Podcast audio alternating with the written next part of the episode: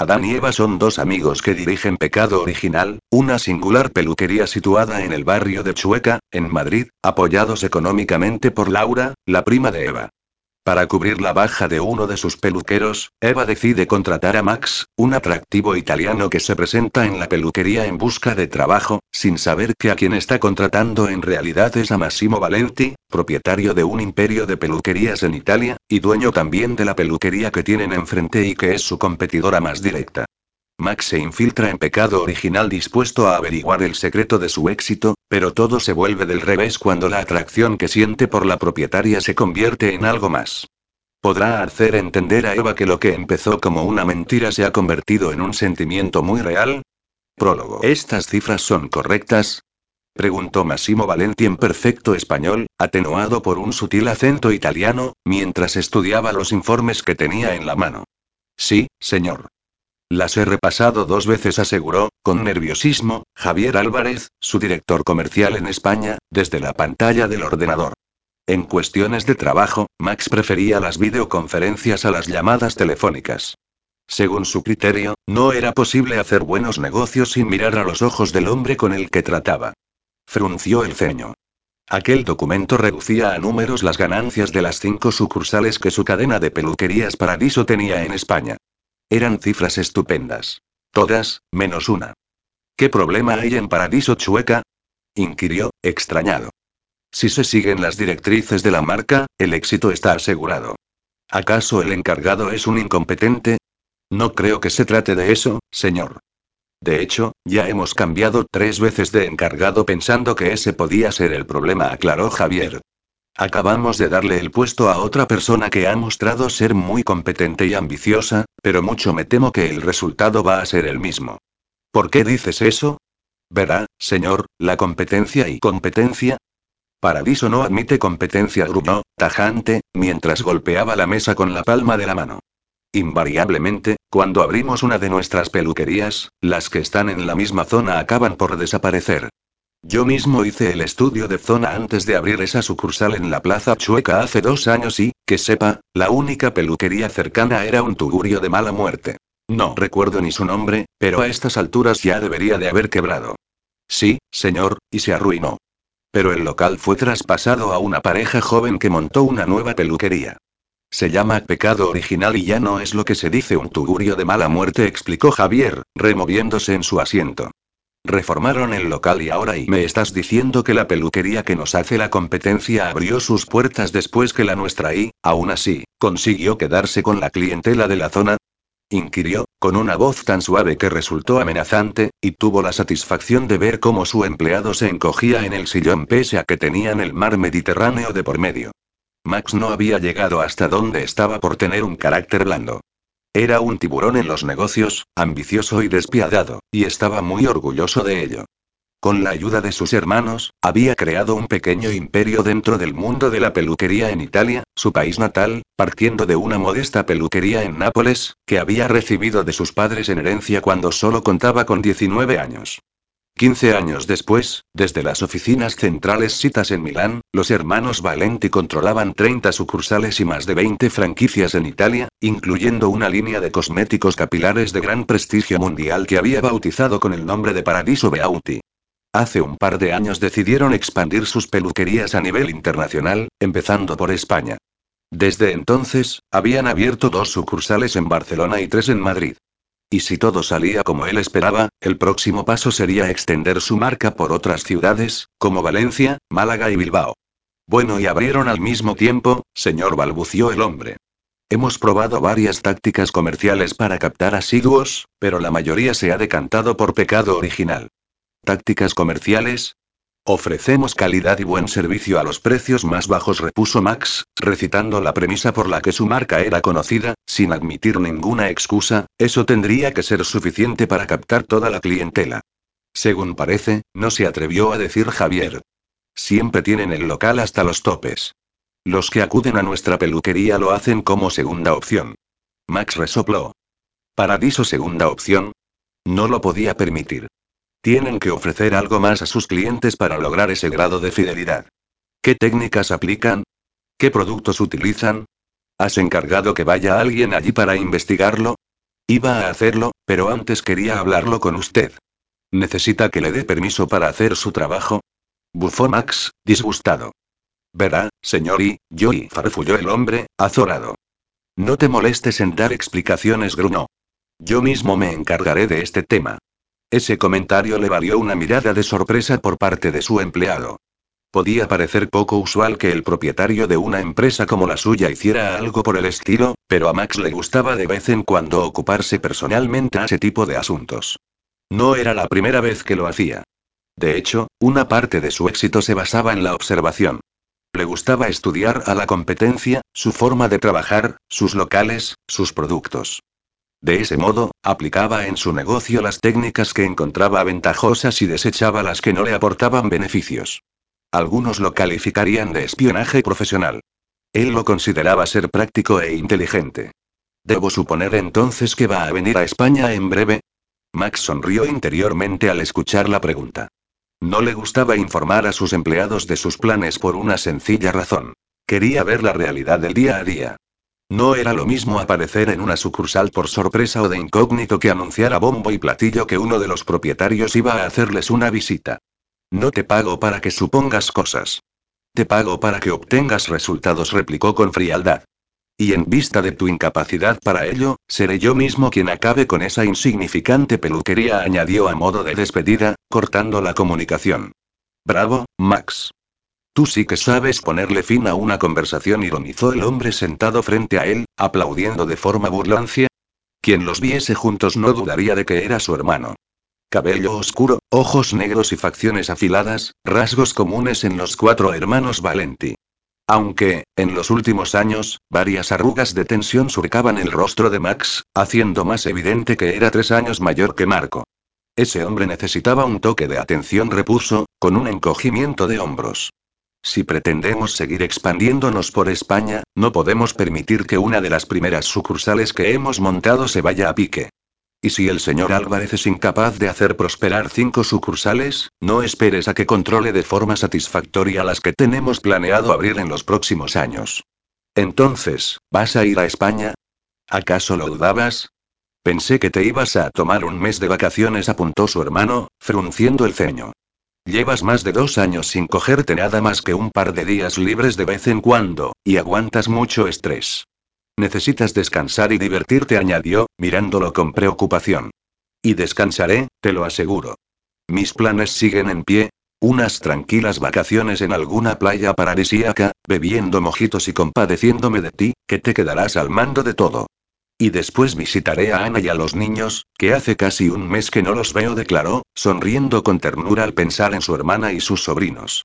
Pero antes, haré una pequeña visita a España para valorar cuán problemática es realmente la competencia. ¿Cuánto tiempo tienes previsto quedarte allí?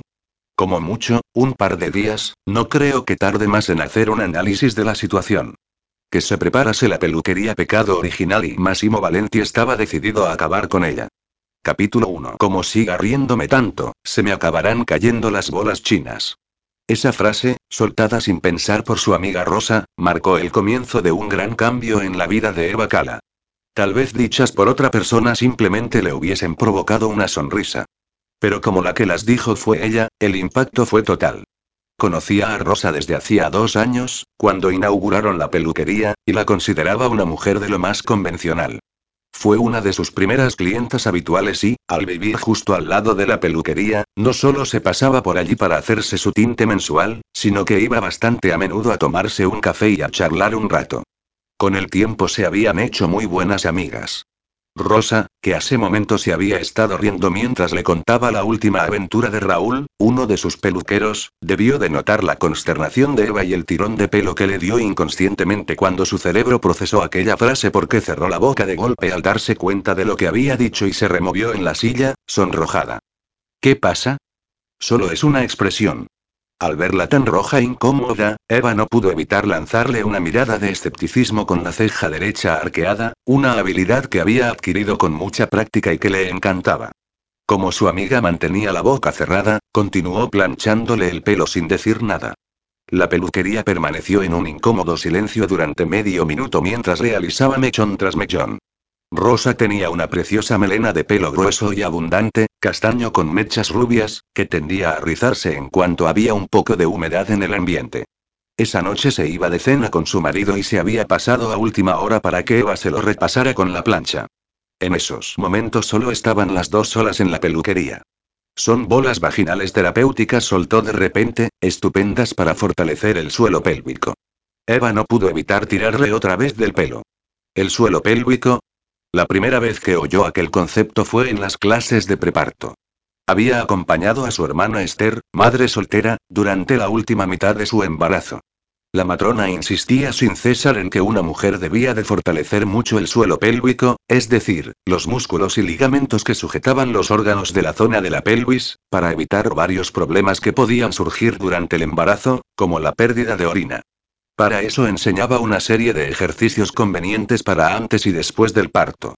Eva había ido a todas las clases y podía asegurar que la matrona en ningún momento había dicho que lo mejor para fortalecer el suelo pélvico y evitar la incontinencia urinaria era que se pusiesen unas bolas chinas.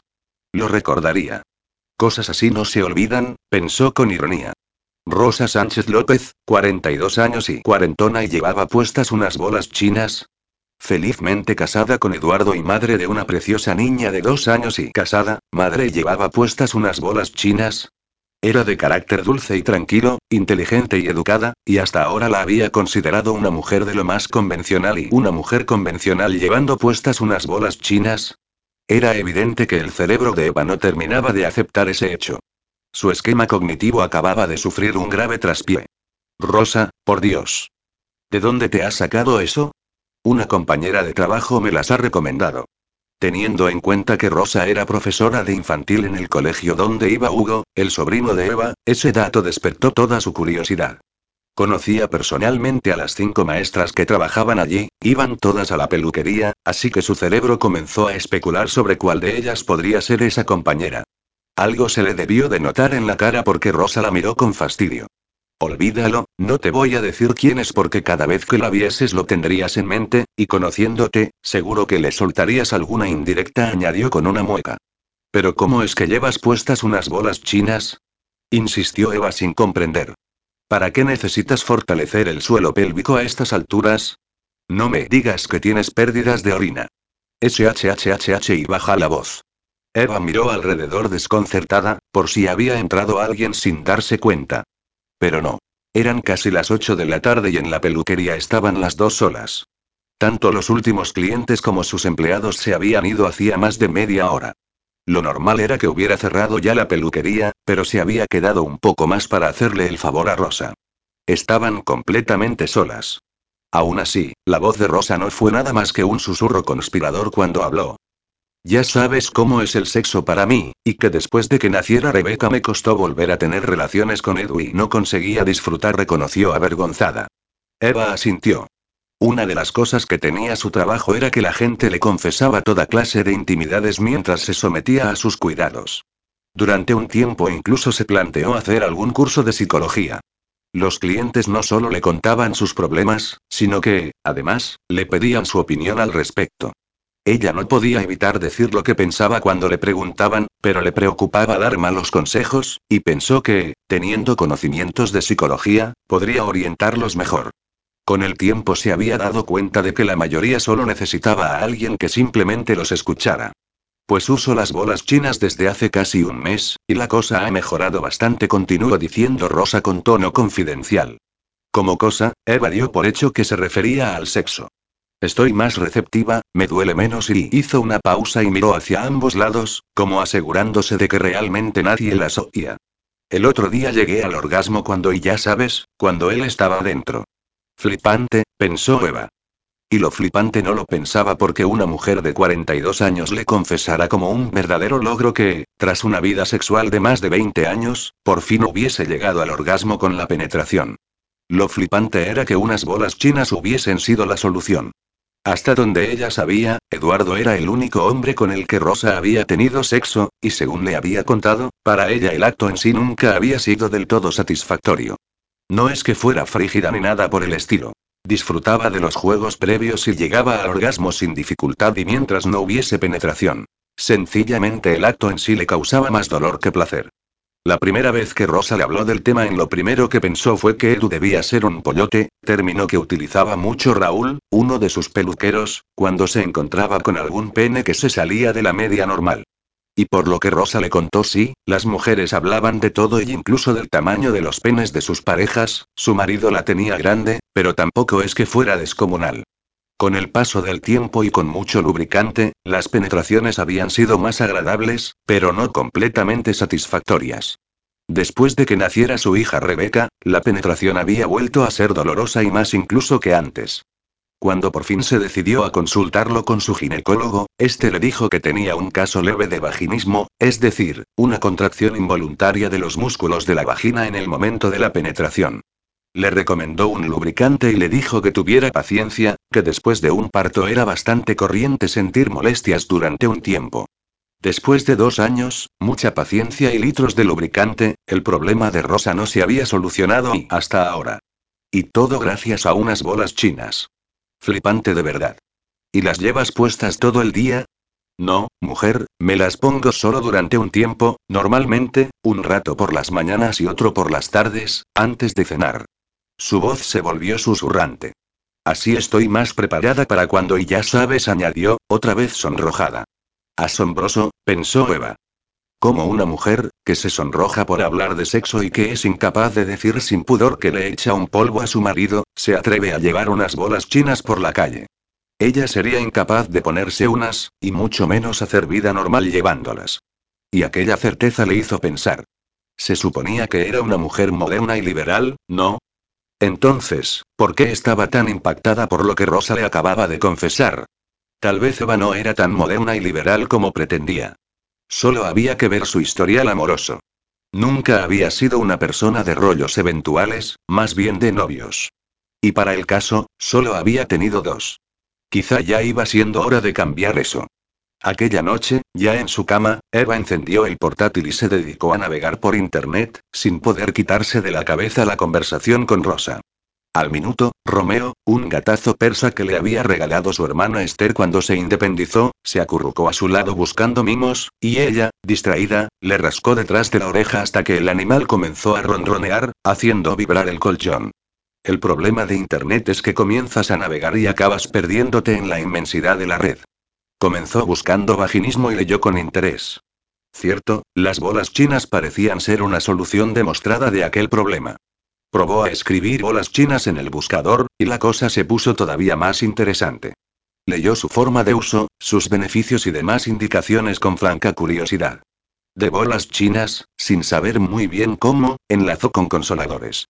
Su mirada voló hacia la mesita de noche donde, al fondo del segundo cajón, entre las braguitas más viejas que guardaba para los días del período, escondía uno de esos chismes.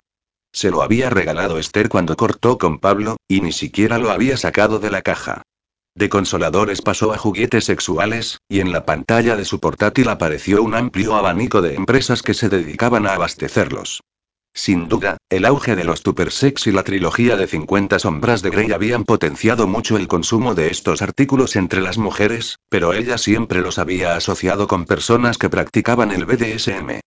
Pero no, estaba equivocada, también los compraban personas convencionales, como Rosa. Personas alocadas, como su hermana Esther. Mujeres que, al fin y al cabo, se atrevían a más. ¿Y Eva? ¿Podía ser una de ellas? Tenía que dejarse de remilgos y abrir su mente. Dejar de decir que era una mujer moderna y liberal y empezar a comportarse como tal. Tal vez fuera tiempo de dejar de buscar a su príncipe azul. Tal vez fuera el momento de un solo sexo sin compromiso. Tal vez fuera la ocasión de abrir la caja de su consolador sin avergonzarse de ello. Una página web llenó la pantalla de su portátil, encendiendo una luz en su mente. Tal vez y capítulo 2. Como todos los lunes, Adán la esperaba en su habitual mesa de la cafetería a la vuelta de la esquina, en la calle Gravina, tomando un café. Tengo una solución para aumentar nuestros ingresos, declaró Eva a modo de buenos días. ¿Has decidido empezar a cobrar a todos nuestros clientes? preguntó el hombre, destilando ironía. Adán Arjona era su mejor amigo y socio en la peluquería. Sus madres eran amigas, y ellos estaban juntos desde la guardería. Por casualidades del destino se negaba a pensar que el obligarlo a pasar horas y horas peinando muñecas durante su infancia había tenido algo que ver, los dos habían desarrollado la misma afición por la peluquería y decidieron ingresar juntos en la prestigiosa Academia de Peluquería y Estética Luisa Velasco. Tras conseguir el título, estuvieron cinco años de peluquería en peluquería, adquiriendo experiencia y ahorrando hasta el último céntimo con la esperanza de obtener el dinero suficiente para abrir su propio local. Pero no fue hasta la aparición de Laura, la prima de Eva, cuando por fin se decidieron. Ella les había ofrecido la inyección económica necesaria para emprender el negocio por todo lo alto. Así había nacido Pecado Original, una peluquería con toda la ilusión de dos jóvenes ambiciosos dispuestos a embellecer el mundo. No lo tenían nada fácil. Entre la crisis que estaba golpeando sin piedad el país y la despiadada competencia que los amenazaba desde el otro lado de la plaza, continuamente pensaban en nuevas formas para atraer clientela y no perder la que ya tenían. No, he pensado que podríamos ofrecer a nuestros clientes juguetes sexuales. Adán, que acababa de dar un buen trago de su cortado matinal, se atragantó y empezó a toser de forma violenta. Eva esperó con paciencia mientras agradecía con una sonrisa el café con leche que le acababa de servir Álvaro, el camarero. Este miró con curiosidad a Adán. ¿Le acabas de proponer otra de tus ideas? Ya sabes cómo es, respondió Eva quitándole importancia. Le cuesta abrirse a las innovaciones. El camarero asintió, como dándole la razón, lo que provocó que el rostro de Adán se volviese todavía más rojo mientras trataba de recuperarse al mismo tiempo que los fulminaba con la mirada. Siempre he pensado que para ser gay es bastante convencional, declaró Álvaro con un guiño cómplice, sonriendo ante el nuevo ataque de tos que provocó en Adán. Por cierto, cuando veas a tu hermana, dale recuerdos de mi parte, añadió justo antes de volver detrás de la barra, de una forma tan casual que Eva no pudo evitar poner los ojos en blanco. Esther, su hermana, iba dejando una estela de corazones enamorados allá donde iba. Era una belleza rubia con una personalidad chispeante que invitaba a todos a sonreír cuando estaba cerca. Su único defecto era su pésimo gusto en hombres. Aunque, visto lo visto, eso era cosa de familia. Eva cogió el sobre de azúcar que acompañaba al cortado. Era uno de esos sobres que tenían una frase célebre o un proverbio. Leerlo cada lunes se había convertido en un ritual. No olvides nunca que el primer beso no se da con la boca, sino con los ojos. O. K. Bernard, escritor alemán, teniendo en cuenta que hacía mucho tiempo que no había besado a un hombre, ni con la boca ni con los ojos, aquella frase hizo que sus labios se fruncieran en una mueca de fastidio. Pensar en su inexistente vida amorosa le agrió un poco el humor. Hacía ya casi seis meses que lo había dejado con su novio y, hasta anoche, no se había planteado volver al mercado. Y no es que siguiera queriendo a ese cretino todo lo que pudiera sentir por él murió en el mismo instante en que lo pilló metiéndole la lengua hasta el fondo a una morena tetuda, simplemente, estaba desencantada con eso del amor. A su alrededor no abundaban las historias de amor eterno. Sus padres se habían divorciado hacía ya muchos años después de un matrimonio tormentoso, marcado por las continuas infidelidades de su padre, el que desde entonces se había desentendido por completo de su descendencia. A Esther había dejado su novio en cuanto se enteró de que estaba embarazada. Y ella y bueno, digamos que su historial amoroso era un compendio de mentirosos e infieles. De dos concretamente. A sus 30 años era una mujer felizmente independiente, con la suficiente seguridad en sí misma para preferir estar sola que mal acompañada, y pretendía seguir así todo el tiempo que pudiera. Pero después de la conversación del sábado con Rosa, había estado reflexionando mucho sobre eso. Puede que estuviera cansada de buscar al hombre de su vida, que no estuviera interesada en buscarse un novio, pero ¿y por qué no encontrar a alguien solo para el sexo? Como decía su hermana. ¿Para qué quedarte con el cerdo entero si lo que realmente te gustan son las salchichas? Y tal vez ya fuera tiempo de dejar su dieta vegetariana y volver a la carne, aunque solo fuera por comerse un par de salchichas. De hecho, había un chico que le estaba haciendo ojitos desde hacía un mes.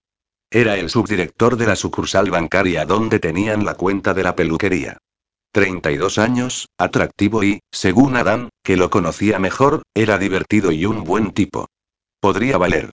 ¿Te has vuelto loca? explotó Adán en cuanto recuperó la voz, sobresaltándola y arrancándola de sus pensamientos. No podemos vender esos chismes en una peluquería. ¿Y por qué no? Están muy de moda los tupersex, razonó Eva. He estado mirando por internet y es fácil hacerte punto de venta de una de las muchas empresas que proveen ese tipo de productos. Por lo que parece, se venden como churros. Podemos poner a disposición de nuestras clientas varios catálogos.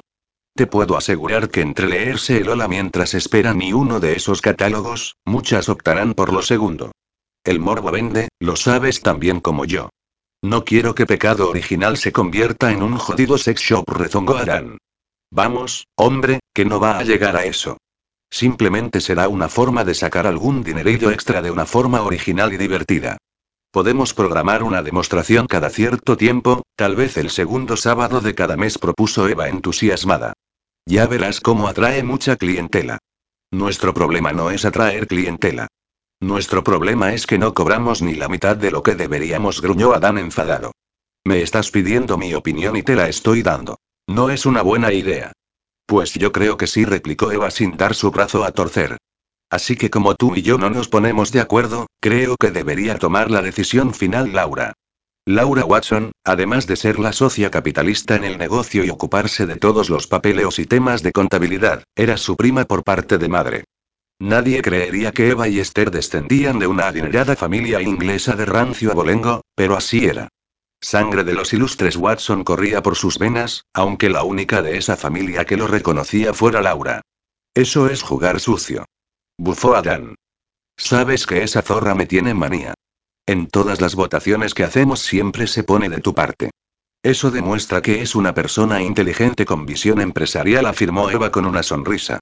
¿Visión empresarial? Cobramos la mitad de precio a los jubilados y a los parados, ofrecemos peinado y maquillaje a 5 euros para las mujeres que estando en paro tienen alguna entrevista de trabajo, y no creas que no conozco tu lista de clientes VIP, señaló con tono acusatorio.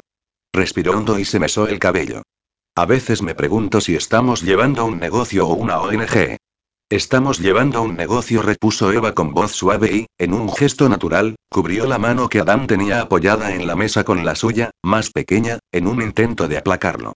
Pero eso no quita que no podamos ayudar a las personas del barrio que lo están pasando mal, añadió, con una súplica en la mirada. Funcionó. Siempre funcionaba. Adán era perro ladrador pero poco mordedor. Puede que se quejase de la forma en que estaban llevando las cosas, pero en el fondo tenía buen corazón y se prestaba a colaborar. Y además estaba el hecho de que la adoraba y haría lo que fuese por ella. Era una pena que lo quisiera como a un hermano porque era el hombre perfecto. Tan guapo que atrapaba todas las miradas, inteligente, divertido y, aunque siempre trataba de disimularlo, sensible. Y lo que para Eva era lo más importante. Era la persona en el mundo en la que más confiaba. ¿Te acostarías conmigo? Preguntó de sopetón, solo por probar, aunque ya sabía la respuesta. Adán la miró con fingido horror, tomándose la pregunta como la broma que era. ¿Estás de coña? Te quiero demasiado para eso. Es una pena, serías la pareja perfecta para mí. Me conoces lo suficiente para saber que eso no es cierto. Eso es verdad, admitió Eva, encogiéndose de hombros. Bien, ahora que hemos aclarado los términos de nuestra relación, dijo, guiñándole un ojo. Es hora de que vayamos a la peluquería. Laura nos está esperando. ¿Y a qué viene esa bruja hoy? Le mandé un WhatsApp anoche para que viniera a desempatar la votación. Adán la miró con fastidio. Lo tenías todo previsto, ¿no? Como bien has dicho, te conozco lo suficiente. Capítulo 3. Cuando entraron en la peluquería por la puerta de atrás, por la que se accedía desde el patio de entrada de la finca donde estaba situado el local, Laura ya los estaba esperando en la mesa del despacho, hojeando el papeleo de la semana. Laura vivía en Londres y tenía una agenda bastante apretada, pero, aún así, se las arreglaba para acudir todos los lunes, un par de horas antes de la hora de apertura, para revisar cuentas y comprobar que todo estuviese bien. Los lunes también acudía Aurora, una mujer de 50 años, viuda y con un hijo a su cargo, que les limpiaba el local antes de que la peluquería abriese sus puertas. En cuanto Eva le contó a Laura su plan, sus ojos brillaron de interés. Me parece una magnífica idea, afirmó su prima, ignorando la mirada ceñuda de Adán. Eva contuvo una sonrisa triunfal. Había jugado sucio, lo sabía, pero que sus dos socios fueran antagónicos era indudablemente favorable para ella, y no dudaba en aprovecharse siempre que era necesario. Sin duda, eso aportará beneficios extra que continuó diciendo Laura. Beneficios extra aportaría que cobrásemos a todos nuestros clientes, rezongó Adam por lo bajo. Y nos ayudarán a lograr los objetivos que nos hemos puesto para este año, terminó de decir Laura, ignorando el comentario de Adán. ¿Y cuáles se suponen que son nuestros objetivos para este año? ¿Batir el récord de impagos? Aquello embaló a Laura. Este negocio es solvente, así que tú ocúpate de tu parte de la sociedad, y yo me ocuparé de la mía, ¿de acuerdo? Eva suspiró al contemplarlos. Adán era un hombre pasional, con un carácter explosivo, por eso, ese tipo de altercados eran usuales en él, si bien Laura tenía un don especial para hacerlos saltar. Laura, en cambio, siempre resultaba una sorpresa. A simple vista era una mosquita muerta, una persona gris de carácter estirado, tan inexpresiva que parecía una muñeca de cera. Su atuendo tampoco ayudaba demasiado, siempre con el pelo recogido en un apretado moño, unas enormes gafas de pasta con un diseño pasado de moda que no le favorecían y vistiendo unos horripilantes trajes chaqueta que no le sentaban bien. Pero cuando se enfrentaba a Adán de aquella manera, cosa que sucedía cada vez más a menudo, Eva vislumbraba una mujer espectacular. Aunque al parecer solo ella lo veía. Para poder ocuparte de algo, antes deberías sacarte del culo el palo de escoba ese que suficiente terció Eva antes de que los ánimos se caldearan más. En vista de que la votación ha sido favorable, comenzaré a buscar un proveedor de esos chismes para que nos pase los catálogos. Si quieres eso puedo hacerlo yo, intervino Laura, mirando a Eva un poco ruborizada. Tú ya estás bastante ocupada con la peluquería y tú. ¿Y qué puedes saber tú de juguetes sexuales? Bufó Adam burlón. Por cómo te comportas siempre, en la cama debes de ser una frígida pasiva. Aquel comentario hizo que el rostro de Laura empalideciera, como si las palabras la hubiesen golpeado físicamente. Tienes razón, ha sido una mala idea, contestó embarada. Será mejor que me vaya ya, es casi la hora de apertura. Espera, Laura, no te vayas. No hagas caso de Adán, ya sabes que es un tocapelotas, dijo Eva, intentando detenerla. Echó una mirada a Adam para que desapareciera, y este obedeció la orden silenciosa con un suspiro exasperado, maldiciendo a Sotobox y a las mujeres en general y a una en particular. A mí me parece una idea genial que te encargues tú de buscar un proveedor para los artículos eróticos. En serio, me harías un gran favor, insistió Eva, poniendo una mano en el hombro de Laura y apretándolo con suavidad. Laura dudó unos segundos y luego suspiró, como deshaciéndose de la tensión que le había provocado Adam. Está bien, lo haré. Cogió su bolso y se dirigió hacia la puerta del despacho, pero antes de salir se detuvo. Sabes que si esta sociedad sigue funcionando es por ti, ¿verdad? Si de mí dependiese, mandaría a Adán a la mierda. Y estarías cometiendo un gran error. Puede que no tenga el carácter más dulce del mundo, pero es el mejor peluquero que he visto en mi vida. Ser el mejor no lo es todo, replicó Laura. Puede que él tenga el talento, pero si la peluquería se llena cada día no es gracias a él. Entonces, ¿gracias a quién? Algún día te lo explicaré, contestó Laura con una sonrisa enigmática. Y ahora me voy, que vosotros tenéis que abrir y yo tengo cosas que hacer. Ya te llamaré, añadió antes de salir por la puerta trasera de la peluquería, sin duda, para no volver a cruzarse con Adán. Eva salió del despacho dispuesta a intercambiar unas palabritas de forma civilizada y adulta con su socio. ¿Pero tú eres tonto? Le espetó, pegándole una colleja. Si alcanzó a dársela fue porque Adán estaba sentado en la mesa de recepción repasando las citas del día. Si no, con su metro noventa de estatura, le habría sido imposible. ¡Au! ¿Y a ti qué te pasa? Se quejó él, frotándose la zona donde le había pegado. ¿Qué me pasa? ¿Ves normal la forma en la que te has comportado con Laura? Te recuerdo que es mi prima. ¿Y? ¿Y que le debemos todo esto? señaló, abriendo los brazos para abarcar el local. Has sido muy borde con ella. Adán empezó a negarlo, pero desistió con un suspiro. Lo sé, admitió, mesándose el cabello, pero no sé lo que tiene esa mujer que siempre saca lo peor de mí. No me gusta. No le has dado una oportunidad. Es una reprimida. Es mi familia, apuntó Eva, como si eso fuera suficiente para que Adán se comportase bien con ella. Tiene un aspecto un poco estirado, pero recuerda que las apariencias a veces engañan. Tú mejor que nadie deberías saberlo. Ese comentario dio en el blanco, y la mirada de Adán se oscureció. Aún así, persistió la tozudez. Es una bruja. Es una buena persona y nos ha ayudado mucho. No se merece que la trates así, concluyó Eva, mirándolo con seriedad. Se sostuvieron la mirada durante unos segundos. Está bien, gruñó Adán al final.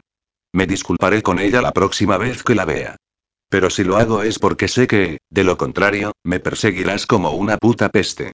Gracias, Ari susurró Eva, inclinándose y besándolo en la mejilla. Y acuérdate de poner 10 céntimos en el bote de los tacos por lo de puta peste, añadió con un guiño. Pues deja tú otros 10 por repetirlo, listilla apuntó Adam con una sonrisilla. Eva hizo una mueca. La peluquería era un lugar familiar, en donde muchas veces acudían madres con niños, así que habían establecido una norma. Nada de tacos. Habían puesto un bote en el que se debía meter 10 céntimos cuando se decía alguno, y tanto los empleados como los clientes se esforzaban por respetarlo. De acuerdo, concedió Eva, sacando una moneda del bolsillo y metiéndola en el bote. Y ahora mueve el culo y sube la persiana, que es hora de abrir. Capítulo 4. Pues a mí lo que me pone de un hombre es el olor. Ya puede ser el tío más sexy del mundo, que si Rexona lo ha abandonado, pierde todo mi interés, decía Raúl mientras peinaba el pelo de una clienta. Ojo, no hablo de que se atiborre a Colonia. No, no, no negó, haciendo un ademán con el cepillo. Hablo del aroma que tienen por naturaleza ciertos hombres y que hace que se te moje la ropa interior solo con olerlos. Y si eso lo aderezas con un toque de un buen perfume, como el de Eternity de Calvin Klein y le como el rabo a dos manos, concluyó, mordiéndose el labio inferior con un gesto lascivo. Raúl le advirtió Eva a su lado mientras recortaba las puntas a una clienta. Oh, vamos, Eva, no he soltado ningún taco, se quejó con un mohín. Pero has sido demasiado crudo. Perdón. Lo que quería decir es que si un hombre huele como a mí me gusta y le lamería el miembro viril con mucho énfasis. ¿Así mejor? Preguntó, pestañeando con una mirada cándida. Las dos clientas que lo oyeron rompieron a reír, y Eva escondió la sonrisa tras una mueca. Raúl era incorregible. Era la última incorporación a su pequeña familia, llevaba casi seis meses trabajando en la peluquería, y los clientes estaban encantados con él. Tenía un humor descarado que inevitablemente arrancaba sonrisas, pero bajo su fachada frívola había una persona responsable y muy profesional. Mejor sería que te ahorrases los detalles, replicó Lina, chascando la lengua con desaprobación, mientras pasaba por su lado barriendo el suelo. Tú no me oirás decir que a mí se me mojan las bragas cuando vuelo y cayó de repente al ver al hombre que acababa de entrar en la peluquería, y se ruborizó. Uy, perdón. Raúl y Eva intercambiaron una mirada cómplice mientras observaban cómo Lina soltaba la escoba de forma abrupta y trotaba en dirección a la puerta para recibir a Don DHL. Ya sabemos el olor de quien le moja las bragas a nuestra Lina, apuntó Raúl con un niño, señalando al repartidor, y Eva le atizó un codazo. No había una pareja más discorde que Lina y el repartidor de DHL, al menos en apariencia. Ella era y vistosa. Empezando por el rosa fucsia de los mechones que salpicaban su corta melena rubio platino, continuando por un cuerpo muy voluptuoso de casi metro ochenta centímetros de altura que había adornado con un sinfín de piercings y tatuajes, hasta acabar con unas converse de purpurina plateada que destellaban como diamantes al sol. Pero dejando a un lado su llamativo físico, había pocas personas más auténticas que Lina, y Eva la adoraba por eso. Con ella no había falsedades ni medias tintas. El repartidor era y lo menos parecido a la imagen de un repartidor de mercancía que se pueda tener. Apenas rozaba el metro setenta de estatura y era tan enclenque que parecía que se fuera a desmoronar bajo su propio peso. Llevaba una caja de cartón marrón de tamaño medio que, por el pedido que habían hecho para esa semana, no debería de pesar más de 20 kilos y que se tambaleaba como si estuviese sosteniendo una tonelada. ¡Ey, ey, guapo, ¿qué te cuentas? Preguntó Lina, devorándolo descaradamente con los ojos. Le traigo y su pedido contestó el balbuceante. ¿Dónde quiere que le deje el paquete? Entre las piernas, seguro que Lina quiere su paquete entre las piernas, murmuró Raúl, y Eva tuvo que darle otro codazo, aunque conteniendo una risa. Puedes dejarlo ahí, cariño, dijo Lina, señalando un rincón. En cuanto el hombre le dio la espalda, empezó a morderse el labio mientras devoraba su culo con los ojos, o al menos el trozo de tela donde debería estar el culo, porque estaba tan delgado que el pantalón le hacía bolsas por todas partes. Pero, por su expresión, Lina parecía estar viendo algo que a Eva, Raúl y al resto de la humanidad se les escapaba. El hombre dejó el paquete en el suelo y, al enderezarse, tenía el rostro rojo por el esfuerzo. Se recolocó las gafas de metal, que se le habían deslizado por el puente de su pequeña nariz, y se acercó a Lina como quien se acerca a un pelotón de fusilamiento. Firme aquí, por favor. Firme es como le gustaría ponerlo Lina apuntó Raúl, y Eva se mordió el labio para contener la risa. Don THL le tendió la vida que llevaba, y Lina estampó su firma en la pequeña pantalla haciéndole ojitos tiernos. He pensado que tal vez un día te gustaría quedar a tomar algo, propuso Lina con una sonrisa sugerente. El repartidor la miró con los ojos desorbitados, como si le hubiesen salido dos cabezas. Al menos, dime la verdad, insistió Lina, sin amilanarse ante la falta de respuesta, ¿eres el hombre invisible? Él tragó saliva de forma audible, boqueó y salió tan rápido que casi se estrella contra la puerta de cristal de la peluquería. Lina se lo quedó mirando con ojos soñadores. Es un hueso rudo de roer, pero James. ¡Qué hombre! Raúl puso los ojos en blanco, y Eva se contuvo para no hacer lo mismo. Cada lunes, de cada semana, desde hacía un mes, aquella escena se había repetido en diferentes versiones, pero con un mismo resultado. El repartidor salía corriendo y Lina seguía sin saber si era el hombre invisible que andaba buscando. Aunque, para sorpresa de todos, lejos de sentirse rechazada, Lina parecía disfrutar con aquel jueguecito, como si ella tuviera claro que el cosmos se había alineado para que ellos dos terminasen juntos tarde o temprano. ¿Qué es eso del hombre invisible? preguntó Raúl, intrigado, cuando la vio retomar la escoba con un suspiro de ensoñación.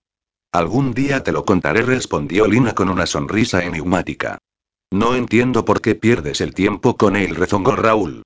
Porque si es quien creo que es, y estoy casi segura de que sí, es el hombre de mi vida, declaró Lina con una sonrisa embobada y los ojos velados por la ensoñación. Era evidente que ella veía algo que los demás no veían. Para gustos, colores, pensó Eva. Pero estaba claro que ella y Lina no veían las cosas del mismo color. Eva prefería los hombres que pareciesen y hombres. Un hombre que al abrazarla le hiciese sentir pequeña y delicada, algo que realmente podía hacer casi cualquiera puesto que era bajita y de constitución delgada, un hombre de mirada profunda y sonrisa canalla, capaz de poner su mundo al revés tan solo con dos palabras. Por cierto, ¿se sabe algo de Marisa? preguntó Lina, sin dejar de barrer. Marisa era la peluquera más veterana del equipo, de hecho, fue la primera a la que contrataron cuando Adán y Eva tomaron la decisión de ampliar plantilla. Tenía 43 años, dos décadas de experiencia en aquel mundillo y era una fuente inagotable de buenos consejos. Su ayuda durante ese tiempo había sido inestimable. Aún es pronto, contestó Eva, mirando que el reloj marcaba las 10 y 20. Tenía el ginecólogo a las 12. ¿Creéis que tendrá problemas? preguntó Raúl, con el rostro serio por la preocupación. Hoy en día hay muchas mujeres de más de 40 años que se quedan embarazadas, lo tranquilizó Eva. Mi hermana se quedó embarazada a los 44 y no tuvo ningún problema, intervino la chica a la que estaba peinando Raúl.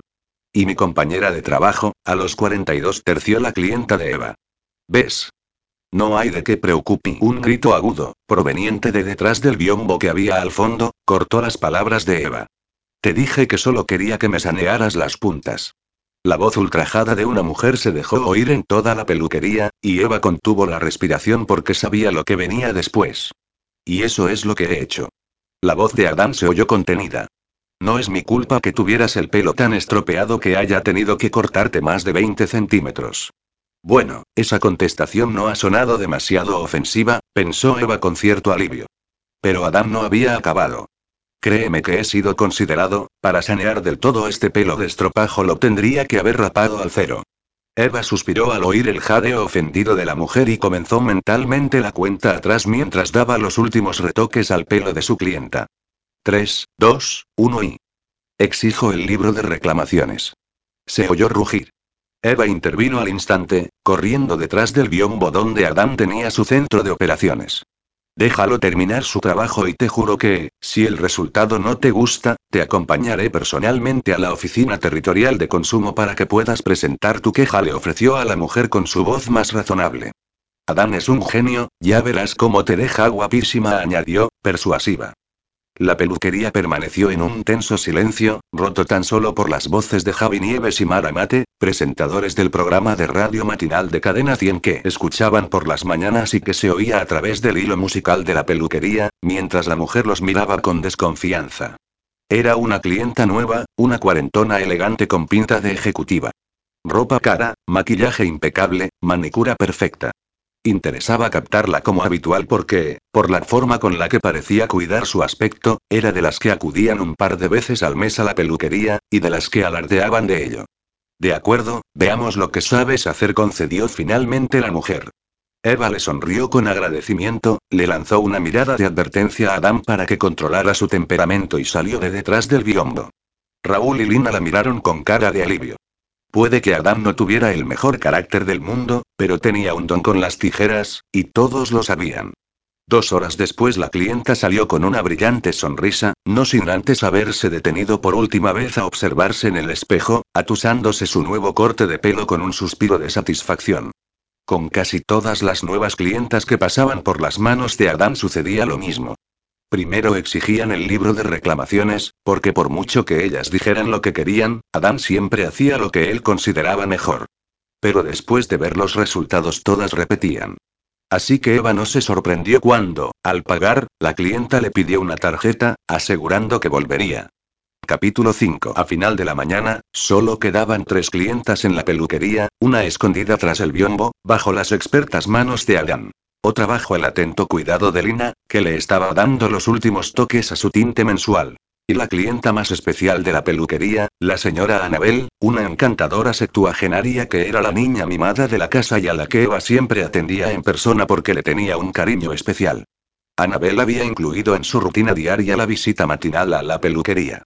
Mientras su marido iba al bar de los jubilados a jugar unas partiditas de dominó, ella pasaba el rato en pecado original.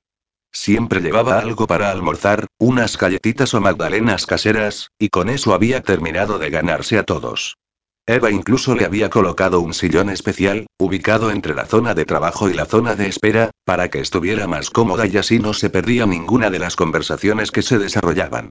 La mujer pasaba allí unas horas participando del ajetreo de la peluquería, compartiendo la sabiduría que concedía la vejez, hasta que su marido la recogía a las dos. Aunque su cuerpo achacaba el paso del tiempo, conservaba una mente despierta y un pícaro sentido del humor que los había conquistado. Sobre todo a Eva. ¿Qué va a ser hoy? preguntó mientras Anabel se sentaba con una mueca dolorida en el sillón de trabajo de Eva. ¿Otra vez la rodilla? Hija, cuando no es la rodilla, son los pies, y cuando no la espalda, suspiró la anciana. A mi edad no hay día que me despierte y no sienta dolor. Pero eso es bueno. ¿El dolor es bueno? Preguntó Eva extrañada. Si al despertar siento dolor, es señal de que sigo viva, respondió Anabel con un guiño. Esmérate, cariño, que hoy quiero estar especialmente guapa para mí. Domingo. Anabel y Domingo llevaban 53 años de matrimonio, a los que había que añadir tres más de novios. Y todavía les quedaba ánimos para achucharse, tal y como decía la propia Anabel. ¿Celebráis algo? No, ¿por qué? preguntó, extrañada, la mujer. No sé, como has dicho que querías estar especialmente guapa para él, pensé que estabais de celebración. Cariño, no hay por qué celebrar algo para querer ponerte especialmente guapa para tu amor, respondió Anabel con sonrisa sabia. A nuestra edad, cada día que nos quede juntos es ya una celebración en sí. Eva le devolvió la sonrisa, aceptando aquella declaración como irrebatible, y se concentró en peinar a Anabel. Por las fotos que la anciana le había enseñado, en su juventud había tenido una espectacular melena rubia, larga y densa. Pero el tiempo no perdona a nadie, y las canas habían ido ganando la batalla. Ahora llevaba el cabello corto y con su tono natural, entre blanco y plata, y lo cuidaba con esmero a pesar de que cada vez le quedaba menos. Aún así, lo trabajó con minuciosidad y mucha delicadeza, colocándole los mechones cortos de forma estratégica para que se vieran más abundantes. Lista declaró Eva, poniéndole un poco de brillo rosado en los labios como toque final. Estás muy guapa. Estoy quedándome sin pelo, bufó la anciana, mirando con pesar su cabello, ralo por la parte superior de la cabeza. Si no me hicieses esos masajes que haces para activar la circulación, creo que estaría tan calva como Raúl. Por lo menos ha tenido años para disfrutarlo, repuso Raúl, que había oído el comentario. Yo, a los 25, ya estaba como usted, y 15 años después y míreme. Se pasó la mano por la calva, tan brillante como una bola de billar. Ni masajes, ni vitaminas, ni productos milagrosos. Cuando empiezas a tener más pelo en los bajos que en la cabeza, estás condenado, concluyó con voz lúgubre. Cuando el señor Domingo pasó a recoger a su mujer, sus ojos brillaron de emoción al verla. Princesa, estás preciosa. Y la señora Anabel, de 76 años de edad, se ruborizó como una adolescente. Eva se quedó parada, mirando, a través de uno de los dos cristales que conformaban casi toda la pared exterior de la peluquería, cómo la anciana pareja se alejaba despacio, cogidos de la mano. ¿Crees que algún día podremos encontrar un amor así? Preguntó a Raúl, que se había quedado plantado a su lado, observándolos. Yo ya lo tuve y lo perdí. Que lo vuelva a encontrar es tan difícil como que me toque dos veces la lotería, murmuró él, súbitamente serio. Para ti aún hay esperanzas y aunque, como diría mi madre, si tardas mucho, se te va a pasar el arroz, añadió con un niño, recuperando su humor habitual. Eva resopló en respuesta y cogió la escoba para barrer el suelo, mientras Raúl continuaba mirando a través del cristal con una sonrisa tierna, atrapado por algún recuerdo del pasado. Mátame, camión. Menudo pedazo de jamelgo. Exclamó de repente, extasiado. Eva echó un vistazo distraído a través del cristal y alcanzó a ver una moto negra.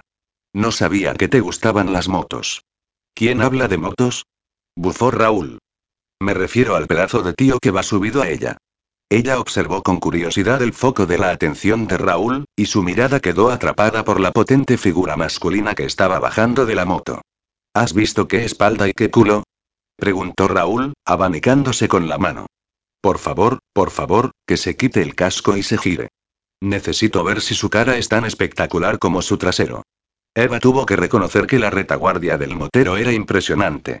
Bajo la chupa de cuero negro se adivinaba una espalda ancha y musculada, y los vaqueros desgastados delineaban a la perfección las formas redondeadas de un culo masculino de primera.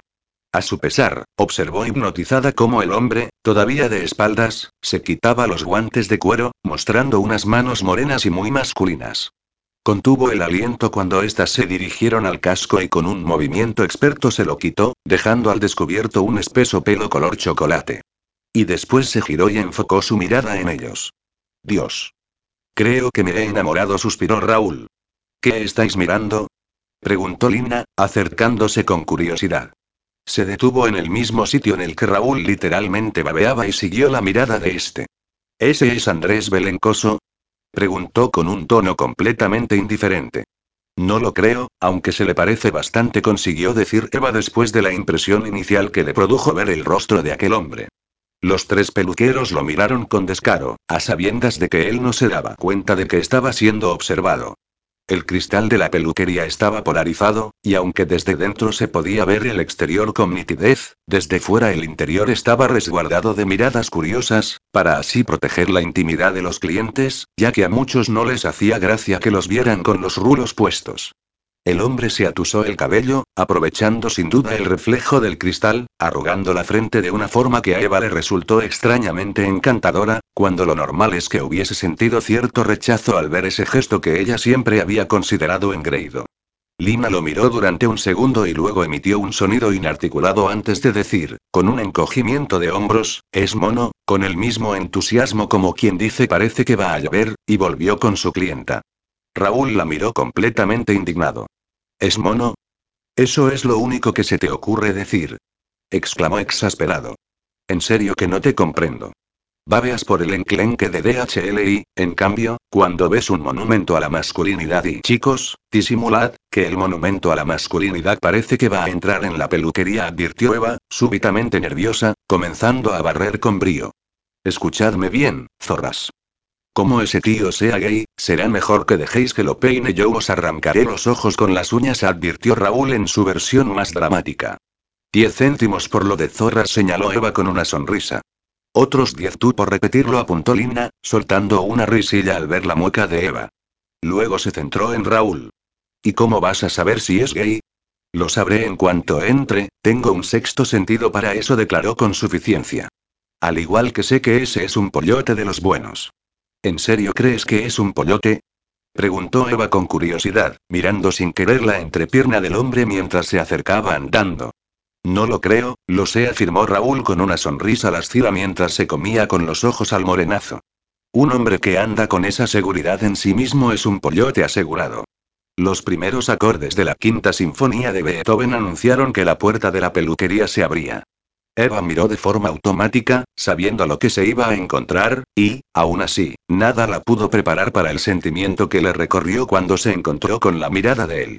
El hombre observó la peluquería con detenimiento hasta que su mirada se posó en ella y ahí se quedó. Sintió como sus profundos ojos negros la recorrían de arriba abajo, y le vino a la mente la frase que había encontrado en el sobre de azúcar del desayuno. No olvides nunca que el primer beso no se da con la boca, sino con los ojos. Pues bien, Aquel desconocido le acababa de dar un buen moreo con la mirada. Capítulo 6. Max detuvo su Ducati Monster en la plaza de Chueca, a escasos metros de la peluquería que se había convertido en su particular némesis. Bajó de la moto, se quitó el casco y observó la peluquería con ojo crítico. Debía reconocer que tenía un aspecto atractivo, mucho más de lo que había esperado. El local tenía una fachada de unos 10 metros de ancho, con las paredes pintadas en negro, sobre el que destacaba en blanco el nombre del establecimiento. Pecado original. Como elemento central había una puerta doble de cristal. Dos figuras dibujadas franqueaban la puerta. En uno de los lados, una sugerente Eva mordía una manzana de forma provocativa, y en el otro, un impresionante Adán dominaba a una serpiente con sus poderosas manos. Algún experto grafitero se había afanado en hacer aquella decoración, y el efecto era impactante. A cada lado de la puerta había un cristal de unos 3 metros de ancho que reflejaba la actividad de la plaza como un espejo. Max intentó ver algo a través de él, pero lo único que consiguió fue observar su propia imagen. Tenía pinta de ser uno de esos cristales polarizados que desde el interior permitían ver todo con nitidez, pero que desde el exterior protegían de miradas curiosas, como los que se utilizaban en las salas de interrogatorios y que valían mucho dinero. Se quitó el casco y, en un acto instintivo, aprovechó el reflejo para observar que su pelo estuviese bien peinado. Era su pequeña debilidad, tal vez fruto de su profesión, pero no podía negar que era un poco obseso de su cabello. Una vez comprobó que estaba todo en su sitio, se centró en lo que lo había llevado a España. Pecado original. A simple vista, la reforma que se había hecho allí no era de las baratas, pero hasta que no viese el interior no podía tener una visión clara de su oponente. Lo mejor será entrar y hacerme pasar por un cliente, pensó Max. Y fue pensado y hecho. Se encaminó hacia la puerta, sin apartar los ojos de aquella Eva de la pared que le devolvía la mirada con unos hipnotizadores ojos de gata, mezcla de verde y ámbar. Lástima que el artista hubiese decidido tapar sus encantos con algunos mechones de cabello rubio, le hubiese gustado ver un poco más de aquella mujer. Al entrar en la peluquería, sus ojos barrieron con rapidez el local hasta que su mirada quedó atrapada como un imán por una delicada figura femenina. Era la Eva del dibujo en carne y hueso, aunque con el pelo mucho más corto cayendo en suaves ondas hasta poco más abajo de los hombros. La observó con detenimiento. Mediría poco más de metro sesenta centímetros de altura y sus suaves curvas quedaban delineadas por una camiseta entallada de manga corta y unos pantalones pitillo, todo de color negro. Sin duda, el uniforme, ya que en la camiseta se podía leer pecado original en letras blancas y ver el dibujo de una serpiente abrazando una manzana. Era una mujer bonita, sin ser espectacular, y aunque no se ajustaba a su tipo, sus ojos parecían no querer despegarse de ella. Dios. Qué injusta es la vida. Aquella protesta, expresada con tono dramático, lo sacó del paraíso de las curvas de Eva y lo trajo de vuelta a la realidad. Miró con curiosidad al hombre que había protestado. Mediría metro ochenta, más o menos como él, pero de complexión mucho más musculosa, y eso que Max se mantenía muy en pie. Rondaría los 40, calvo, como una bola de billar, y con una perrilla castaña bien dibujada que le cubría parte de la mandíbula y la barbilla. Sus llamativos ojos azules combinaban a la perfección con el tono de la camisa floreada que llevaba encima de la camiseta del uniforme. El hombre recorrió el cuerpo de Max con una mirada acariciadora, y luego su rostro se contrajo en una mueca de pesar. Todo tuyo rezongó, quitándole la escoba a la rubia. ¿En qué puedo ayudarte? Preguntó la mujer con una sonrisa un poco tensa. Quería saber si tenías un hueco para lavarme el pelo y peinarlo. Y encima italiano, oyó mascullar al calvo, haciendo un mohín, y, para su sorpresa, se fue hacia la pared y comenzó a sollozar de forma sonora. ¿Pasa algo con que sea italiano? Preguntó Max sorprendido y sin comprender. No, ¿qué va? aseguró la mujer, forzando la sonrisa, mientras fulminaba a su compañero con los ojos. Raúl siente debilidad por los italianos, respondió a modo de aclaración, aunque a Max no le aclaró nada. Si te viene bien, puedo atenderte ahora, añadió, cambiando de tema de forma efectiva. Los lunes no abrimos por la tarde, así que es ahora o tendrás que venir mañana. Mejor ahora. Perfecto. Sígueme entonces. Para su sorpresa, el suave movimiento de las caderas de la mujer lo hipnotizó y tuvo que hacer un esfuerzo sobrehumano para apartar los ojos de aquel trasero respingón que se movía provocativo mientras avanzaba con paso desenfadado hacia el fondo del local. Max, céntrate, se reprendió a sí mismo. Estaba allí por trabajo, no por placer. Además, aquella mujer no era para nada su tipo. A él le gustaban las morenas sensuales, con buena carne en los huesos y una delantera potente, del estilo de Sofía Vergara. La mujer que caminaba delante de él era más del estilo de Kate Hudson. Una rúbita de cara dulce y cuerpo delicado. Muy diferente al tipo de mujeres que a él le atraían. Y aún así, antes de darse cuenta, sus ojos volvieron a ser atraídos por aquella deliciosa retaguardia. Se dio una colleja mental y se concentró en analizar con mirada experta todo lo que lo rodeaba. Su suposición inicial quedaba confirmada en el interior. Se habían gastado mucho dinero en aquella refier. El local era amplio, luminoso y con acabados de primera. Las paredes estaban pintadas en blanco, pero el brillo del estuco veneciano era inconfundible, y los suelos eran de madera de nogal, con la veta muy marcada. Los muebles eran elegantes y, si el ojo no lo engañaba, de Nelson Mobilier, un conocido fabricante de diseño italiano. Siguiendo el ritmo de los colores de la fachada, el interior estaba decorado en blanco, negro y rojo. Toques sutiles que creaban un ambiente moderno, pero que resultaba muy acogedor.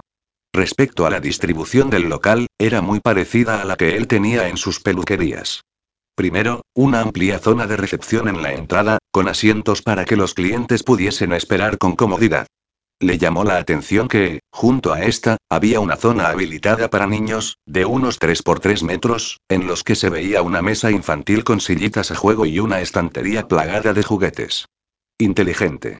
Así las madres que no podían dejar a sus hijos en ningún sitio podían peinarse con tranquilidad mientras sus niños se mantenían ocupados. Tomó nota mental de aquel detalle. A continuación estaba la zona de trabajo, con seis espacios independientes en los que poder trabajar, cada uno equipado con un sillón, un pequeño tocador y un gran espejo. Todo limpio y bien organizado. Nada que objetar. Al fondo, había dos espacios separados simbólicamente por una puerta doble de color blanco que quedaba en la zona del centro de la pared. En la parte izquierda de la puerta estaba la zona de lavado, donde se veían cuatro lavacabezas que, por cierto, no estaban a la altura de la decoración general. Parecía que hubiesen sido reciclados de algún otro local, puesto que no encajaban en el estilo imperante. En el lado derecho de la puerta había un espacio delimitado por un biombo.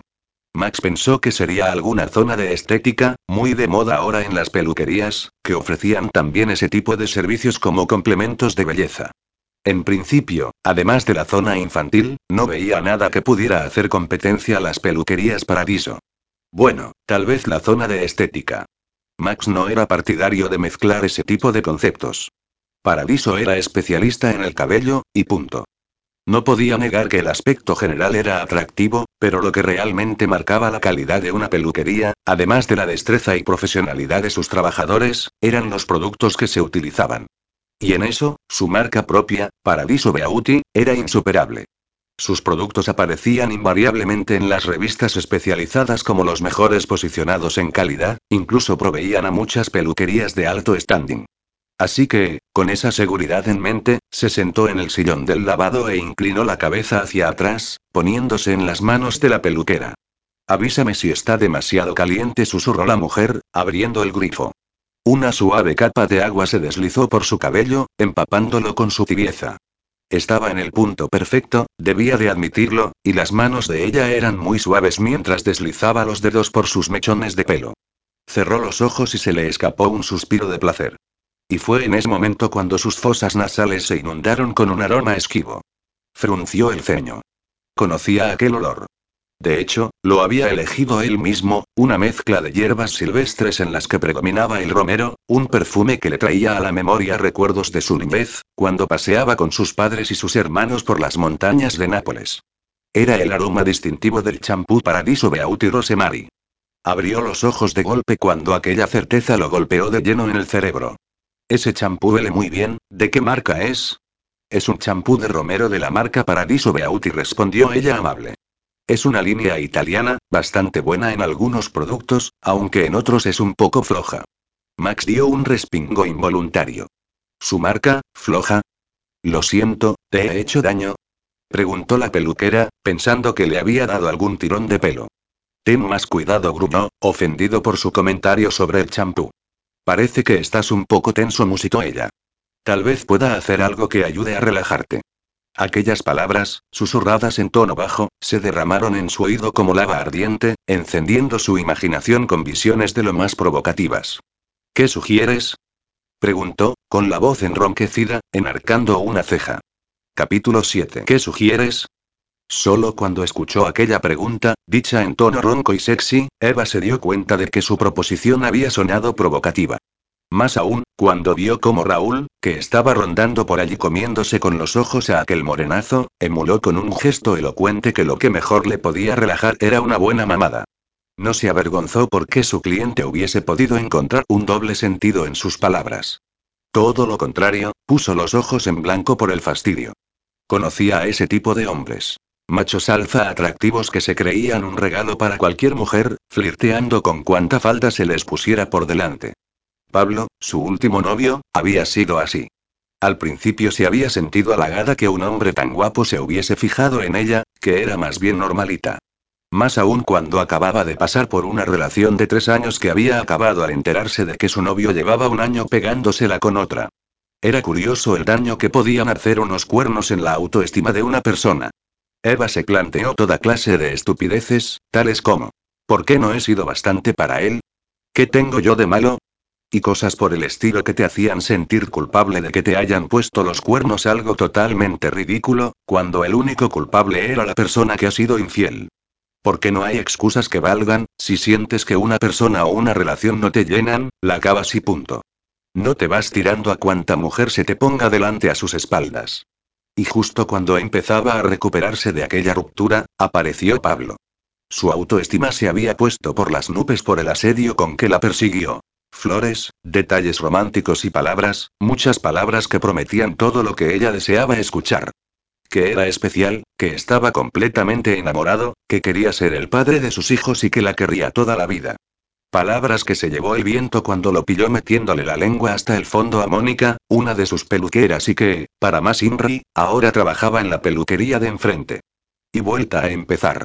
¿Por qué no he sido bastante para él? ¿Qué tengo yo de malo? Bla, bla, bla. Hasta que se despertó un día y pensó. Una y no más, Santo Tomás. Así que hizo lo que hacen muchas chicas cuando quieren dar un giro a su vida. Pidió a Adam que le hiciera un cambio de look, se gastó medio sueldo de un mes en ropa y se apoyó en sus amigos para salir de la depresión. Había conseguido levantar la cabeza y continuar con su vida, con la decisión de pasar de los hombres por una temporada. Fijó su mirada en el morenazo al que le estaba lavando el pelo. Los hombres guapos solo traían problemas. Los hombres muy guapos, mayores problemas. Y los hombres muy guapos y con un sexy acento italiano, el caos. No te emociones, macho, te espetó finalmente. Lo que voy a hacer es darte un buen masaje en el cuero cabelludo, aclaró con voz seca, porque es evidente que llevas mucho estrés acumulado y, aunque no lo creas, el pelo sufre mucho con ello. Como sigas así, te veo calvo a los 40, añadió, escondiendo una sonrisilla maliciosa. Al instante, el italiano soltó un bufido indignado y se revolvió en la silla, irguiendo la cabeza empapada. Estate quieto y relájate, solo era una broma, aseguró, poniéndole la palma en la frente, instándolo a que volviera a recostar la cabeza.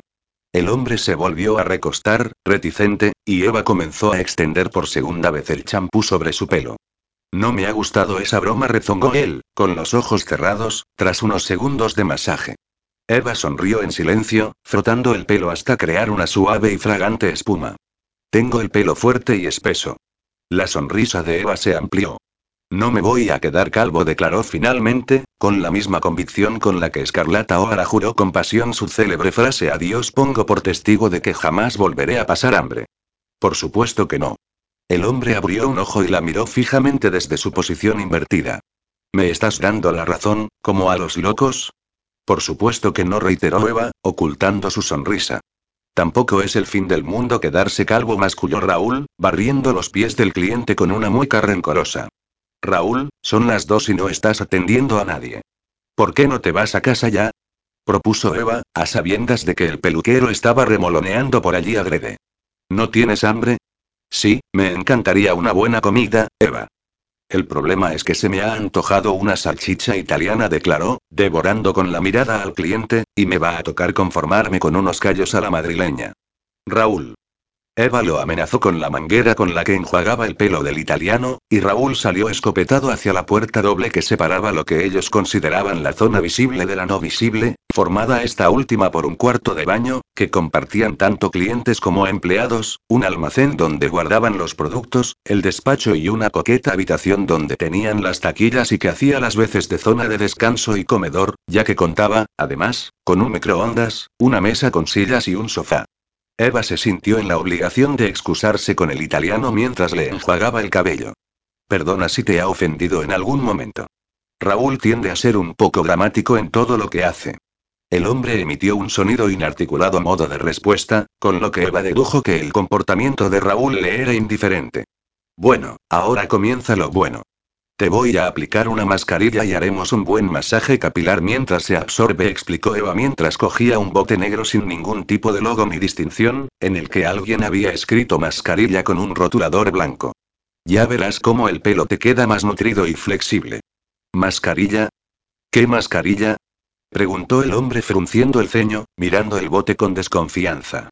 Es una receta secreta de la casa, respondió Eva con una sonrisilla de medio lado.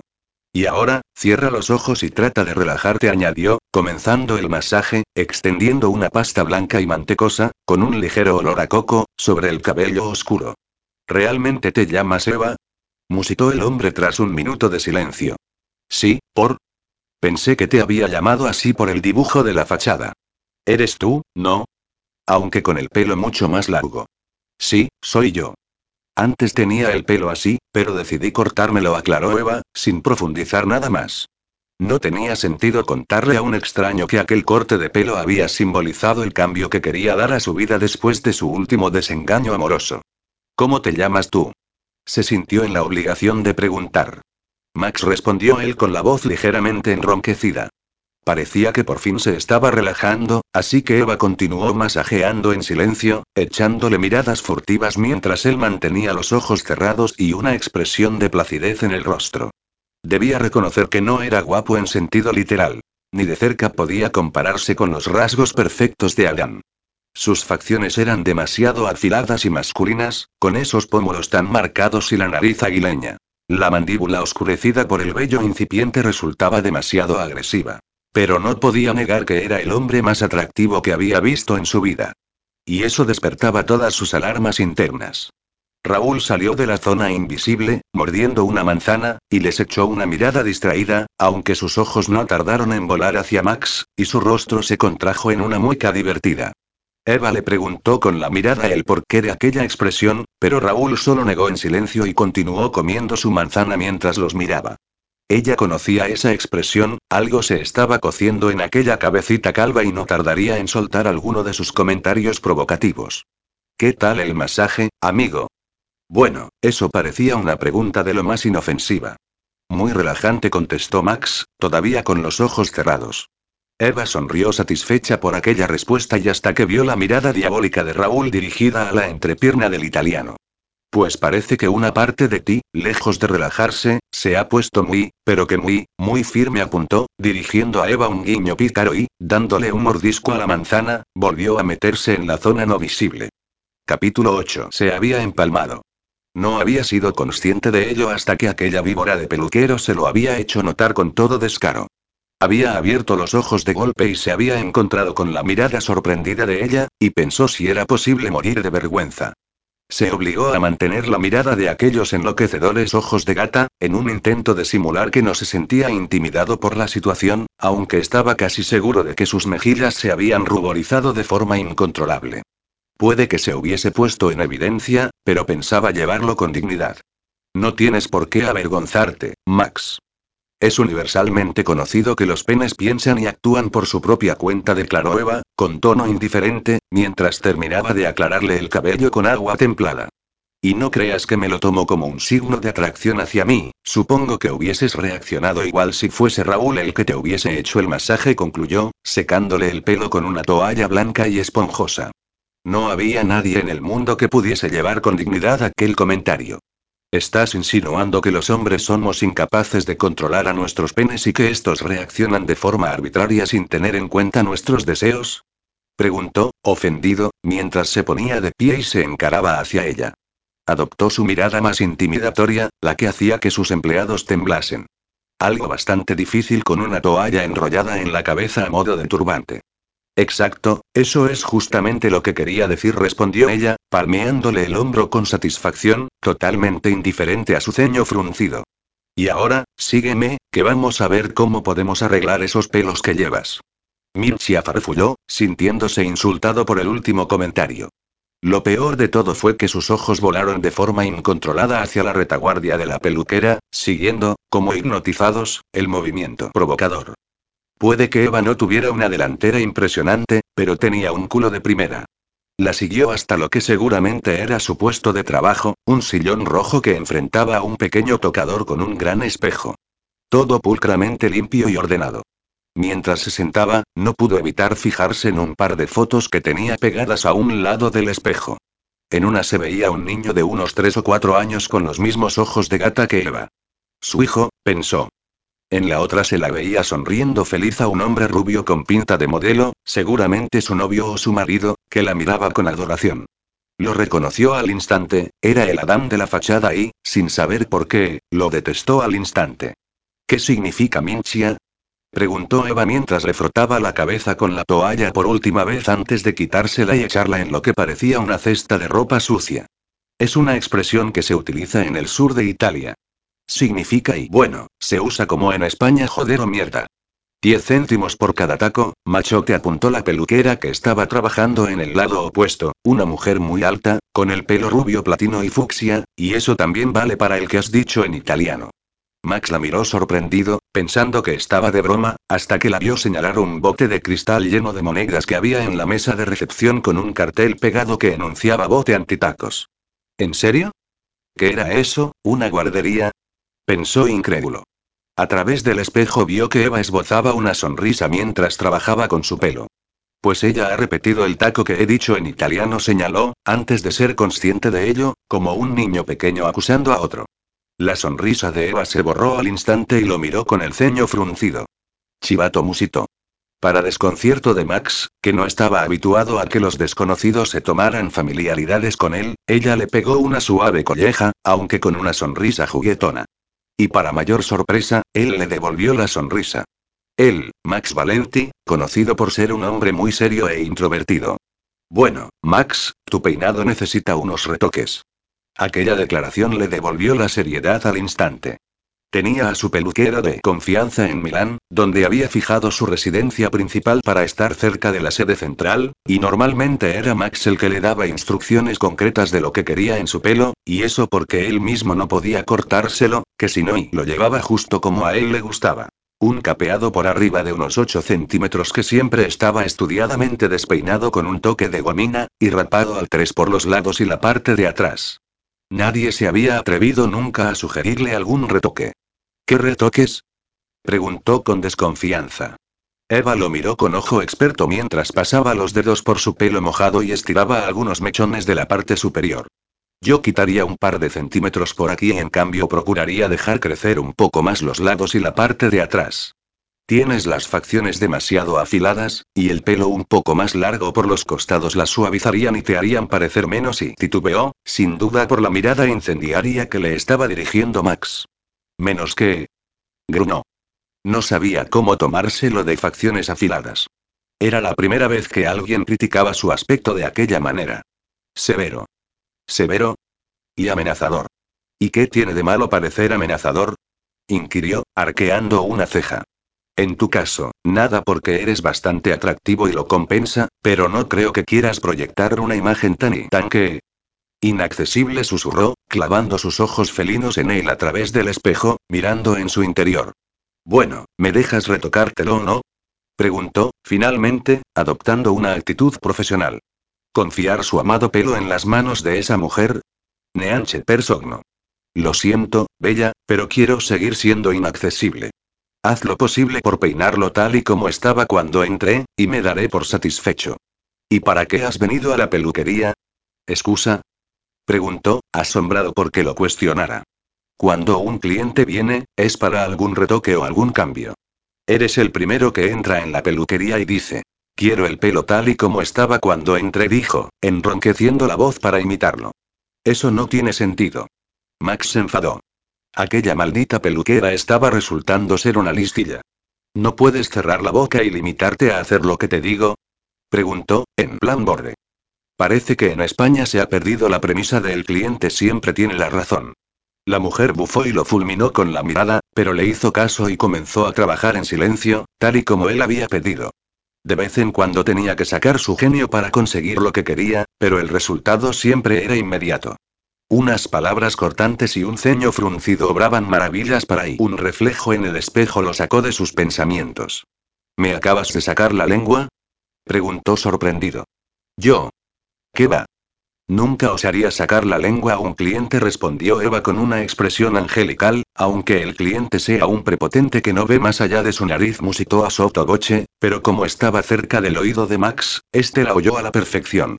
Iba a replicarle, pero su atención quedó atrapada por el líquido viscoso que se acababa de echar en la mano, de una botella negra sin ningún tipo de logo ni distinción, en la que se podía leer fijador escrito con rotulador. ¿Qué es eso? Preguntó con desconfianza. Es un gel fijador suave, explicó Eva, receta de la casa, añadió, leyendo a la perfección la pregunta de los ojos de Max. Y tranquilo, no te va a dejar calvo. Esta vez el que bufó fue él. Eva aplicó el peine y el cepillo y, con un toque de secador, en pocos minutos le dejó el pelo peinado tal y como a él le gustaba, pero con una diferencia visible. Estaba más nutrido y brillaba de vitalidad. ¿Qué me has puesto en el pelo que lo ha dejado así? Ya te lo he dicho, es una receta de la casa. Nuestras fórmulas son top secret. Tendrías que trabajar aquí para que compartiese mi sabiduría contigo, replicó Eva con una sonrisilla de suficiencia. Tu pelo necesitaba una cura de salud.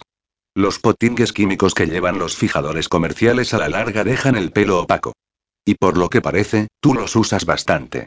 Solo te he puesto mi mascarilla especial para nutrirlo y mi gel fijador casero para marcar el peinado. Max se tocó el cabello, maravillado. Lejos de sentirse apelmazado como quedaba cuando aplicaba su gomina, se deslizó con suavidad entre sus dedos y, aún así, el peinado se mantenía marcado. Mail, simpático. Ya te puedes levantar.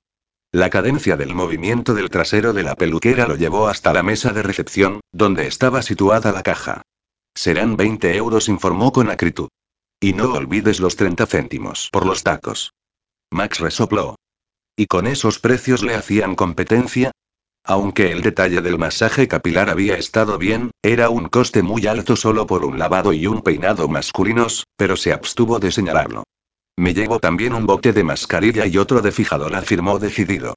Se los llevaría a Italia y se los daría a su hermano Enzo, jefe del laboratorio de cosmética y cerebrito de la química, para que analizara el contenido y así poder descubrir la composición. Creo que no lo has entendido, dijo la peluquera, frunciendo el ceño. Ya te he dicho que son una receta casera, no están a la venta. La que no lo has entendido eres tú, gruñó Max. Quiero un bote de cada. Pon un precio y acabemos de una vez, masculló, tendiéndole una visa oro. Sonrió para sus adentros cuando Eva cogió la tarjeta y la miró con fijeza, con un brillo especulativo en los ojos. ¿Tienes un millón de euros en esta tarjeta? preguntó, arqueando una ceja. Max se la quitó al instante. No puedes pedirme un millón de euros por un bocasos potingues, dijo indignado. Has dicho que pusiera un precio, ¿no? Pues ya lo he puesto, objetó ella con una sonrisa insolente. Max estuvo a punto de gastarse un millón de euros solo por borrarle la sonrisa a aquella mujer. Tentador y pero no. No estaba tan loco. Así que acabó dándole un billete de 20 por los servicios de peluquería. Estaba metiendo los 30 céntimos en el bote antitacos cuando escuchó hablar a la peluquera grandullona, que justo acababa de terminar con su clienta, una morenita de veintipocos. Eva, ya que estás, cobra también a Ana, por favor. Lavado, tinte y corte señaló, sonriendo. Pásalo muy bien esta noche, guapa añadió, dándole dos besos de despedida a la chica. Ya me contarás. Serán 30 euros, Ana. Esta vez, Eva esbozaba una sonrisa cálida que hizo que Max parpadease al verla. Lina te ha dejado guapísima, como siempre. ¿Qué tal con Guillermo? Genial, hoy hacemos ya seis meses y nos vamos de cena, confesó, ruborizada, mientras le pagaba. La cosa promete. Pues ya nos contarás. Suerte. Le deseó Eva, a modo de despedida, saludando con la mano mientras la clienta desaparecía por la puerta. Max la miró con el ceño fruncido. ¿Y ahora qué? Preguntó ella, con un suspiro, mirándolo como a un mosquito molesto. Le has cobrado 30 euros a esa chica por lavado, tinte y corte y a mí me cobras 20 por lavado y peinado. ¿Sí? ¿Algún problema?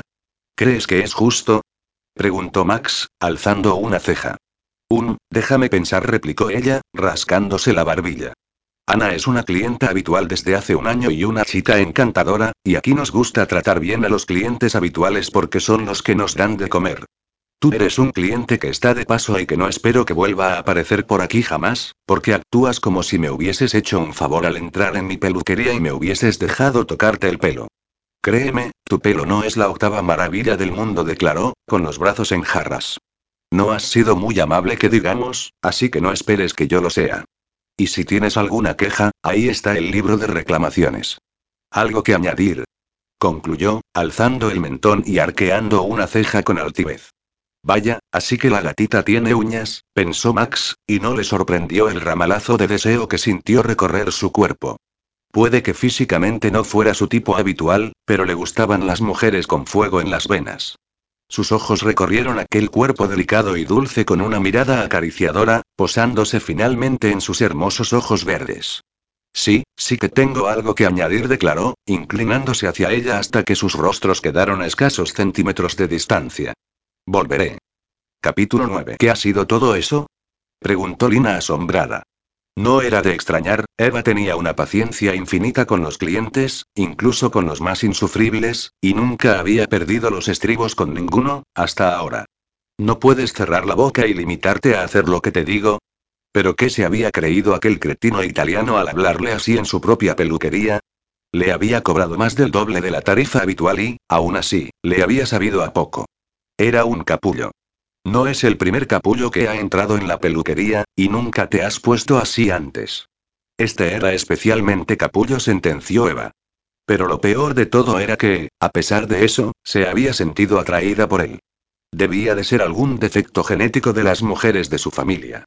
Cuanto más cretinos, mayor era la atracción. Y después de su período de sequía, la atracción había sido más intensa. Pensó en la idea que le había estado rondando en la cabeza.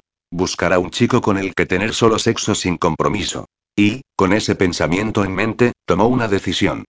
Llamaría a David, el chico del banco, y quedaría a tomar algo con él. Una cena para entablar una conversación agradable y de postre y salchicha. Happy, de Farrell Williams, comenzó a sonar en la peluquería. Teléfono. Gritó Adam desde detrás del biombo, como si solo él lo hubiese oído. Lina y Eva pusieron los ojos en blanco, y esta última fue la que cogió el auricular. Peluquería Pecado Original, dígame contestó, distraída, mientras repasaba las citas del día siguiente. Hola, Eva, soy Marisa, dijo una voz apagada al otro lado de la línea. Marisa, cariño, ¿todo bien? Sí y no. El embarazo parece que va bien, pero me han dado la baja, explicó con pesar. No quería decirte nada para no preocuparte, pero anoche sangré un poco. Dice el ginecólogo que el sangrado es normal, señal de que el feto se está asentando, pero me ha mandado un mes de reposo para evitar riesgos. Uf. Qué alivio. Cuando has dicho que sangrabas, he pensado lo peor, confesó Eva. Entonces preocúpate solo de descansar. Sí, pero me sabe fatal dejaros colgados en plena temporada alta. Y dentro de poco será el gran desfile, y tranquilízate, Marisa. Tú reposa para que ese bebé nazca sano y fuerte. Del resto ya nos ocupamos nosotros. Gracias, Eva. Le mando a Laura los papeles de la baja por correo electrónico, ¿vale? Perfecto. Descansa, cariño. Lina, que había estado pendiente de la conversación, esperó a que colgara para preguntar. ¿Marisa está bien? Preguntó preocupada. Sí, pero ha sangrado un poco, dice el ginecólogo que es porque el feto se está asentando. Si reposa, no supone mayor peligro, la tranquilizó Eva. Lo único es que le han dado la baja por un mes, así que vamos a tener que encontrar el modo de repartirnos sus citas de esta semana hasta que busquemos una solución. Pasó las hojas de la agenda, organizándose mentalmente el reparto, hasta que llegó a la del sábado, repleta de nombres. El problema va a ser el sábado, que se nos van a juntar cinco novias además de los habituales. Ahí vamos a necesitar a Dios y ayuda para poder apañarnos los cuatro con todas las citas de ese día. Ya nos la apañaremos, siempre lo hacemos, aseguró Lina con convicción. Pero Eva no estaba tan convencida. Cuando el último cliente se marchó, se reunieron los cuatro peluqueros a hablar. La situación es esta. Vamos a estar un mes sin poder contar con Marisa, expuso Eva de forma clara. Estamos a principios de junio, la temporada alta de la BBC ya ha comenzado y se presenta fuerte, y, además, dentro de unas semanas contamos con el desfile. ¿Podremos con ello los cuatro? Con cinco sería trabajar a toda máquina, repuso Adán. Solo los cuatro será imposible. Los desfiles de peluquería que se van a organizar para las celebraciones de la Semana del Orgullo Gay tendrán mucha repercusión mediática y es crucial que el nuestro cause sensación. Pues ya me dirás cómo lo vamos a hacer, musitó Raúl, pasándose la mano por la calva, como si frotase la lámpara maravillosa de Aladino, cosa que hacía cuando estaba nervioso. Eva y Adán intercambiaron una mirada en una comunicación silenciosa que era habitual en ellos. Ella preguntó con los ojos, y Adán respondió con un silencioso asentimiento, mientras Raúl y Lina los miraban expectantes. No queda más remedio que hacer una nueva incorporación a nuestra pequeña familia, concluyó Eva. ¿Estás segura? Preguntó Lina con una mueca reticente. Mujer, estamos hablando de contratar a alguien nuevo, ¿qué tiene de malo? preguntó Raúl, confundido por la expresión de Lina. Eva, Lina y Adán intercambiaron miradas. Como sabes, al principio estábamos solo Adán y yo, y después de un par de meses contratamos a Marisa, empezó a explicar Eva. Cuando empezamos a tener clientela habitual, decidimos buscar un par de peluqueros más. Cogimos a dos de prueba. Una fue Lina, y el otro un chico recién salido de la academia. Al chico lo tuvimos que despedir al cabo de un par de semanas. Él, bueno, y miró a Adán y se le escapó una risilla, cayó fulminado bajo el encanto de Adán. ¿Te acuerdas de la camiseta? Preguntó Lina, y rompió en una sonora carcajada. Eva rió con ella, y Adam hizo una mueca. ¿Qué camiseta? Preguntó Raúl, impaciente por entender la gracia del tema. Un día vino con una camiseta con el David de Miguel Ángel en todo su esplendor, contó Lina, pero lo había retocado digitalmente y el David tenía la cara de Adán. Fue tronchante. ¿Y por eso lo despedisteis? No, por eso no replicó Eva, recuperando la seriedad. Un día vino Luis, el ex de Adán, a hacerse unas mechas. Ya sabes cómo se saludan, comentó, en referencia al pico que se daban los dos hombres cuando se veían. Lo normal es que lo hubiese atendido Adán, pero ese día vino de sorpresa, y él estaba con una clienta. Como no lo pudo atender, el chico nuevo se hizo cargo de él. Digamos que le sentó mal ese beso, y antes de que pudiésemos reaccionar, le había hecho el cortacésped. ¿Qué es el cortacésped? Pasar la maquinilla al cero por el centro de la cabeza, desde la frente hasta la nuca, contestó Adam con voz osca.